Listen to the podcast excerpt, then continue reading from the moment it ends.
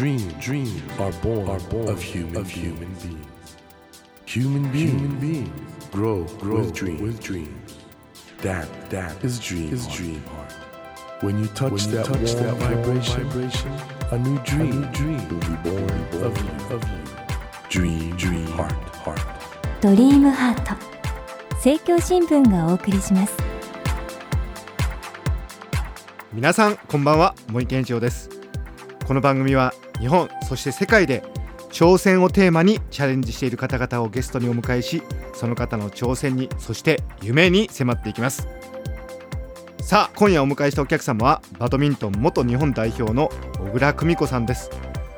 小倉さんは三重県出身。8歳の時にお姉さんの影響を受け地元のスポーツ少年団でバドミントンを始め中学高校と数多くの好成績を残し山陽電機入社後。塩田玲子さんと小串をコンビを組み北京オリンピックでは5位入賞。全日本総合バドミントン選手権では5連覇を達成します。2010年1月に現役を引退。現在は日本バドミントン協会の普及委員を務められるとともに解説や講演子どもたちへの指導を中心にバドミントンを通じてスポーツの楽しさを伝える活動を行っていらっしゃいます。今夜は小倉さんがオリンピックに出場されるまでのバドミントン人生についてまた引退されてからの生活の様子などいろいろとお伺いしていきたいと思います。よろしくお願いします。っていうか何なんですかね、あの天は二物を与えずというけど、美しさと運動神経と 両方あるってどういうことですかこれ。いや本当ですか？あの美しさあるんですかね、うん、あるというか、ありますか？今日はねあの、はい、上がっちゃってますけど。あの本当でも、はい、北京オリンピック、はい、あの頃に向けてのオグシオブームってすごかったですけどご本人としてはどうだったんですか？いや私は嬉しくなかったですね。なんか美女ペアみたいな感じで言っていただいてたんですけど、えどこがなんだろうってもう正直思ってるところもあったしもう体つきを見てほしいって思うぐらいすごいごつかったんで。身長ちなみに何センチですか？当時170センチだったんですけどやめて171になりましたね。伸びたセンチ伸びて今171ですねえー、っていうかねさっきあのスタジオ入ってきた時にモデルさんかなみたいな感じがいやいやいや身長ははい高いんですよね。うん。あの僕実はですね、はい、これ世間の人もひょっとしたらそうかなと思うんですけど、うん、バドミントンほど、はい、いわゆる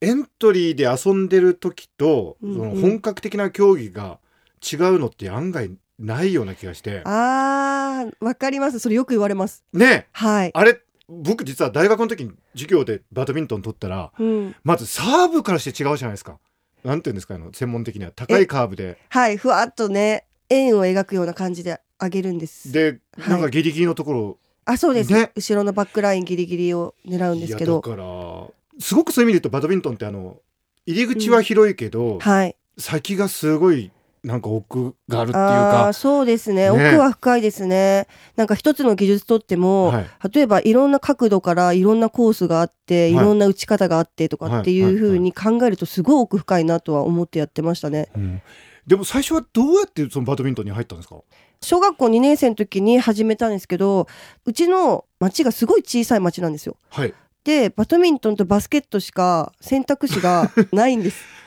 あ当時ねその、はい、スポーツやるとしたら、まあ、バドミントンかバスケ。ットでもバスケットもできたんじゃないですか背高いし。どうかわかんないですけどでも、はい、兄弟4人兄弟で、はい、姉兄私弟の順番で、はい、もう姉と兄がバドミントンを始めてたんで、それについていくようになってバドミントンを始めたからなんか自分の中でバスケットするっていう頭はなかったですね。当時から競技バドミントンをやってらしたんですか、はい、そうですね。スポーツ少年団っていう地域でやってるような少年団チームでやってたんですけど、はい、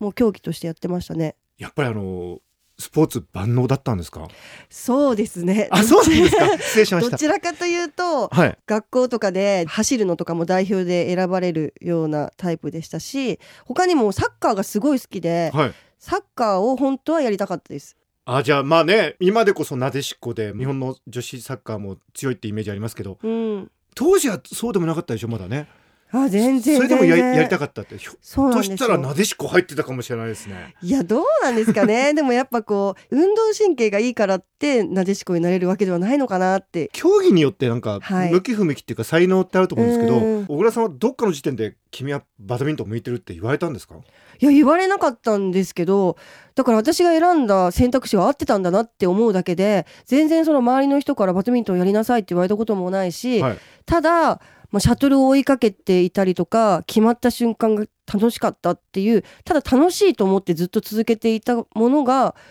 結果が出たっていう感じなんですよね。どちらかというと。なるほど。あのちなみにこのラジオはねドリームハートってことで夢がテーマで。聞いてる方がこれからアスリートご自身目指すっていうケースよりは、ひょっとしたら周りの子供たちがうんうん。将来ね例えばはい。オリンピック目指すみたいな子がいるよってこともあるかもしれなくて、どういう子がバドミントンって向いてるんですか、やっぱり運動神経はもちろんそうなんですけど、はい。運動神経だけじゃなくてスポーツをやる上で発想力があったり相手の心理を読めたりとかもうネット競技なんで、はい。自分だけじゃないんですよね。自分だけが調子が良くても相手に勝てなかったりもするんで。じゃあ駆け引きとか。そうですね。そういうこうなんだろうトータル的なものが優れてる選手の方が上位には上がってるなって思うんで、運動神経がいいだけではちょっと難しいですね。トレーニングとしてはどんなことをするんですか？もうねいろんなことするんですけどもちろんコートの中のフットワークの練習もするし、あとはもう走り込みの持久走的なランニングみたいなこともするしとにかく追い込むようなトレーニングが多いです。あれはい一試合のうん。運動量ってかなりのものになるんでしょう、そうですね。まあシングルとダブルによってはええ。全然また違いますけど、もう1時間試合をしてますね。もうずっと動き続けているような感覚どんどんな感じなんですか？かかなりもう心肺能力も必要でしょうし。うーん。でもあの持久系だけではダメなんで、はい。瞬発系のトレーニングもするし 両方やっぱ兼ね備えないと難しいですね。うーん。なんか大変そうだとこれは。いやそうですよね。思ったよりも例えばこう公園で、はい。あのバドミントンをやってるのを見ていらっしゃる方が、ええ本当にあの会場に来てバドミントン見ていただいたら、はい。あ全然違うってやっぱ言ってもらうんで多分想像とはちょっと違うかもしれなですね。ないんかお話変わってると格闘技っぽくないですか？まああの動くことだったりトレーニング的なものの過酷さははそうかもしれないです。で実は肉体すごいってことですね。すいやもうそうですね。やっぱ肩幅もありますし。今冷静に見たらすごいっす。単なる清楚な美女というだけでなく肩からした普通になんかそうなんですよ。男子並みの鍛えられ方してますよね。でもこれでもすごい落ちたんでもう腕とか背中とかすごい筋肉がありましたね昔は。もっときつかったですね。マジっすか？はい。そこのところも含めてなんか世間人気出たんですかね？どうなんですかね。はい。本当でもあの子供の頃、うん。バドミントンのクラブチームにいたわけじゃないはい。ですね、そうなんですよ。指導者がはい。もともとバドミントンやっててっていう方が多いんですけど、うん本当スポーツトレーナーでやってたんでボランティア感覚で教えてくださってる方々だったんです。はいはいはいはい。だから本格的に技術的な基礎的なものを教えてもらったっていう記憶はないんですけどでもとにかく本当に楽しくてそういう感じでやってましね。したさから始まってね。はい。オリンピックってなかなか行けないじゃないですか。そこに行くまでってやっぱりいろいろあったと思うんですけど、こはい。れ実際に我々オリンピックで戦ったことがないんではい。どんな感じなんですか？いやもうオリンピックはやっぱり違いますね。空気感というか雰囲気体育館のあの独特の感じは今まで味わったことなかったですね。よくね、うん。我々見るの開会式とかはまあ特別だってわかるんですけど、うん試合自体もなんかもう異様な熱気っていうか、なんかやっぱりその4年間の思いをみんながこう背負ってきてるっていうのがすごい伝わる感じで例えば世界ランキング1位の選手がものすごい手が震えてる瞬間だったり、え苦戦してたりとかすはいる試合を見ると、うわこの人たちでもこんなに緊張するんだって思うとさらに緊張してくるんですよね。でも私が感じた感覚は全く体が動かなかったんで地面から足が全く動かないようー、なえー。感覚でしたね。あそうそうですか。まあでもね5位ってこれはもう立派な成績だと思うんですけど、はい本当に素晴らしい。どうでした？あのご自身の試合振り返ると、いやもうもう金メダルいけたんじゃないかみたいなんかねその悔しさっていうよりも、うんもうとにかく緊張とあの雰囲気に飲まれて自分が今までやってきたものをここで出し切れなかったっていう悔しさが一番残ってるんですよね。うん、だから試合自体を全然覚えてなくて。あそうですか。はい。体が止まっちゃったり動かなくなると、はい、自然と頭が止まっちゃうんです。スポーツって。だからもう頭も真っ白になってるし、頭が止まるからまた体も動かないしの、もう負の連鎖でずっと。まあそれをねしかも全世界の人が見てるわけですもんね。でもその時点でじゃあ次ロンドンやろうっていう気持ちはあったん、はい、そうですね終わった直後は、はい、もちろんその北京に対しての思いがすごい強かったんで終わった時にはすぐには思わなかったけどでもすごい周りの方とかにもう一回頑張ってほしいって言ってもらったりもう一回あそこに立ってる私をね見たいって言ってくれたりとかする人がすごくこう多かったんであじゃあもう一回出れるかどうかわからないけど、うん、4年間頑張ってみようっていうふうに思ったんです。でもちょっと体を壊しちゃったんででそれで引退っていう形になっちゃったんですけど。あのアスリートがね引退することを決意する時ってのはどんな感じなんですか、そうですね。なんかまあ私の場合は体を壊しちゃったからもうなんか辞めるっていう選択肢になっちゃったんで、うん、周りのそのアスリートの方との感覚は違うかもしれないですけどでも私は多分体がどんだけボロボロになったとしても気持ちがついてきてたら多分まだやれると思えると思うんですけどもう気持ちが例えばこれ以上自分は強くなれない気がすると思ったり、うん、これ以上例えば追い込めないなっていうふうに思った時が私は引退する時だったんかなっていうふうには思いましたね。うんまあねちょっと普通の生活の中ではちょっと想像できないぐらいのねやっぱり大変な現場だと思うんで、うん、はい、とりあえずお疲れ様でした。今更ですけども。いやでもそれお疲れ様でしたって言われた言葉が一番救われましたね。引退した時の。はい。誰かが言ってくれたんですか？そうですね。終わった時に、はい、真っ先にその言葉を言っていただいたんで本当になんだろうこう肩の力がふと抜けたような感じでしたね。まあそれまでね背負ってたものの大きさってことですよね。うん東京はね今度2020年にオリンピックあるんですけど、はい、今 JOC の仕事もいろいろされてるってことでどうですか？オリンピックの夢これまあもちろんあの大塩のあの頃のやっぱりねバドミントンブームっていうのがあって、うんうん。うん、今日本の選手強化状況ってどうなんですか、はい、バドミントンですか、はい、育成がすごいできてるんです、うん。まあ他のスポーツも若手の子たちがすごい頑張ってたりとかするんですけど、バドミントンも本当に頑張ってて、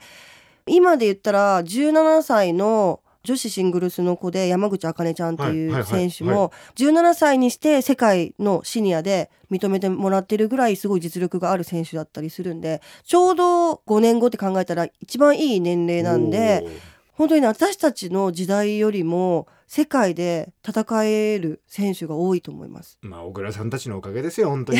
パイオニアがいないとね。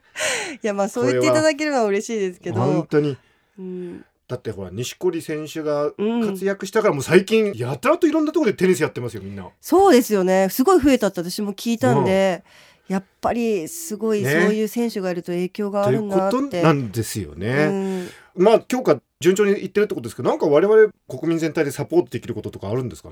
世界の団体戦なんですけど、はい、男子が優勝して女子が準優勝になったトマス杯ユーバー杯っていう大会があるんですよ、うんうん、その世界選手権で今までそんな結果を残したことがないぐらいすごい成績を残してるんですけどでもまあそんなにこう取り上げていただいてもなかったり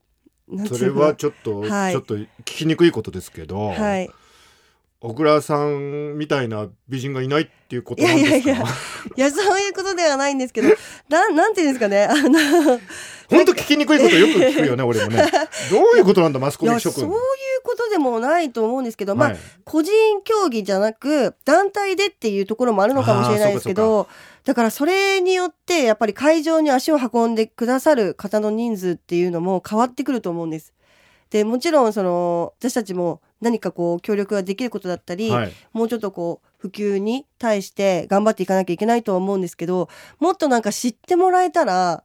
もっと応援していただけるのになっていうふうには思いますね。それはでも小倉さんしかないでしょう。だからやっぱりはい、女神としてちょっと降臨していただいてバドミントンという、うん、まあ、その競技自体に対するもっとね興味っていうか、はいうん、関心をね。やっぱりあの見てもらうだけですごい変わるんですよね、はい、こうバドミントンに対してのイメージもそうですし、やってみたいと思ってもらえたりもちろんその後の東京オリンピック、まあ、その前のリオでも応援したいと思ってくれたりとかする人が増えると思うんでなんか興味を持ってもらうっていうことが一番今は大切なのかなって思ってて。うん。なんかちょっと見に行きたくなりましたね。本当ですか？皆さん行きましょうよ。バドミントンの試合ね。本当に見ていただいたら、うん、スピード感だったりあの音を聞いてもらうとすごいいい音鳴ってるんですよ。パンパンって。大きい音、迫力あるんですよ、うん、本当に見ていただいたらイメージは変わると思いますね。ひょっとしたら会場に小倉さん来てるかもしれないしね。いや行きますよ。ええ来てるって、はいじゃあこれ 行かないといけないですね。はい。ちょっとまた来週も引き続きですね、いろいろお話を伺っていきたいんですけど、今のところのとりあえずの結論としては、小倉さん実は非常にアスリートで、ワイルドであるという。もっと意外な一面が来週も出てくると思うんで、来週またよろしくお願いします。はい、よろしくお願いします。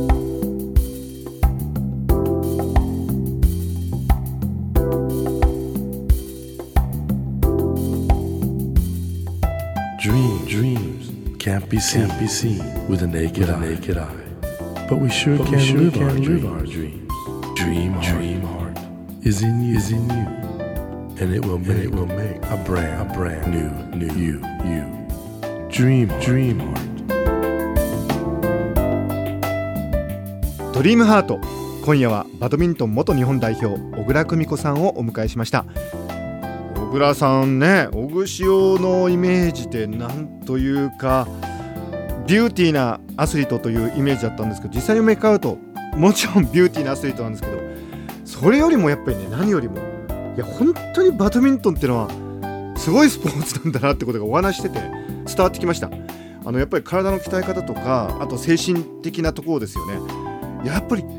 そのバドミントンで世界であそこまで行かれたっていうのは本当にすごいアスリートだなと。だから小倉さんがああいう形で活躍されていることでやっぱりねバドミントンっていう競技への、まあ、注目が集まる。これはねやっぱり本当素晴らしいことだと思いますしそのスポーツとしてのバドミントンに改めて興味が湧いてきましたので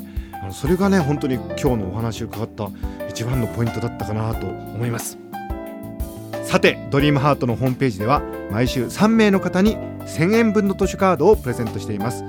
番組へのご意見などメッセージをお書き添えの上ドリームハートのホームページよりご応募ください。お待ちしています。さあ来週も小倉久美子さんにご登場いただきお話の続きを伺います。どうぞお聞き逃しなく。それではまた来週のこの時間にお会いしましょう。ドリームハートお相手は森健一郎でした。ドリームハート。政教新聞がお送りしました。